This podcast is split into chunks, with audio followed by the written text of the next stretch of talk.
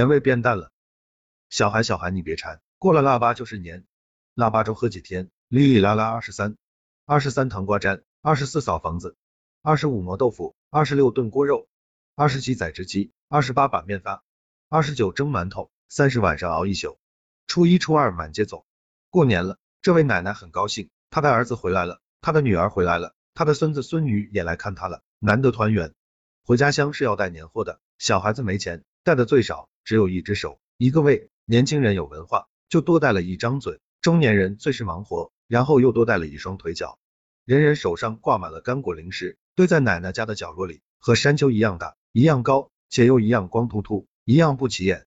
零八秒，除夕的炮竹声响起，空气中弥漫着火药味，天空上渲染着耀眼的花，喜庆的氛围铺散开来。晚上吃饭了，大家手拿筷子，嘻嘻哈哈，不管是大嘴小嘴，都弯曲了明显的弧度在笑。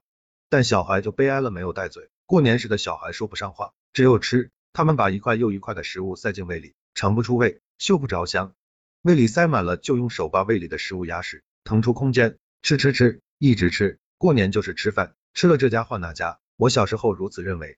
来了家乡，自然就要走亲戚，但只有中年人带来了腿，所以中年人扛着儿子，拖着女儿，拽着礼物，一步一个脚印的去走亲戚了。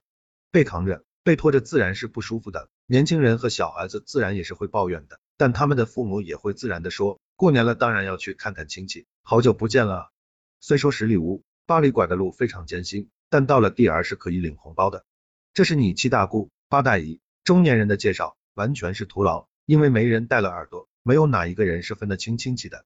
介绍完后自然是要喊一声的，这是礼貌。于是小孩子抓住大人的嘴，一拧一扭一拔，就快速的卸了下来，把嘴往胃上用力一按，就可以说出话了。先是姑姥姥，再是二姑爷，红包递到了孩子的手上，零两秒孩子没有口袋，因此只能把红包放进胃里，有些和食物一起消化掉，连渣都不剩，有些难以消化，掉到了地上，要么被发红包的姑爷捡了回去，要么被爸妈收了起来。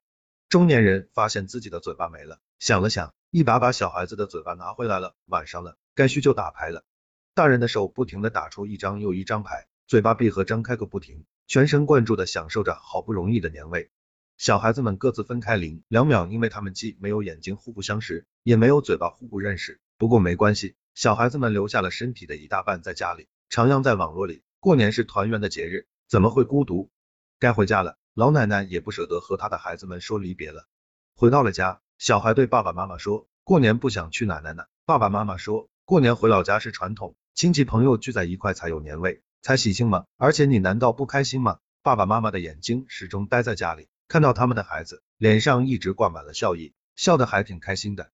小孩小孩你别馋，过了腊八就是年，年味变淡了。过年最精华的是什么？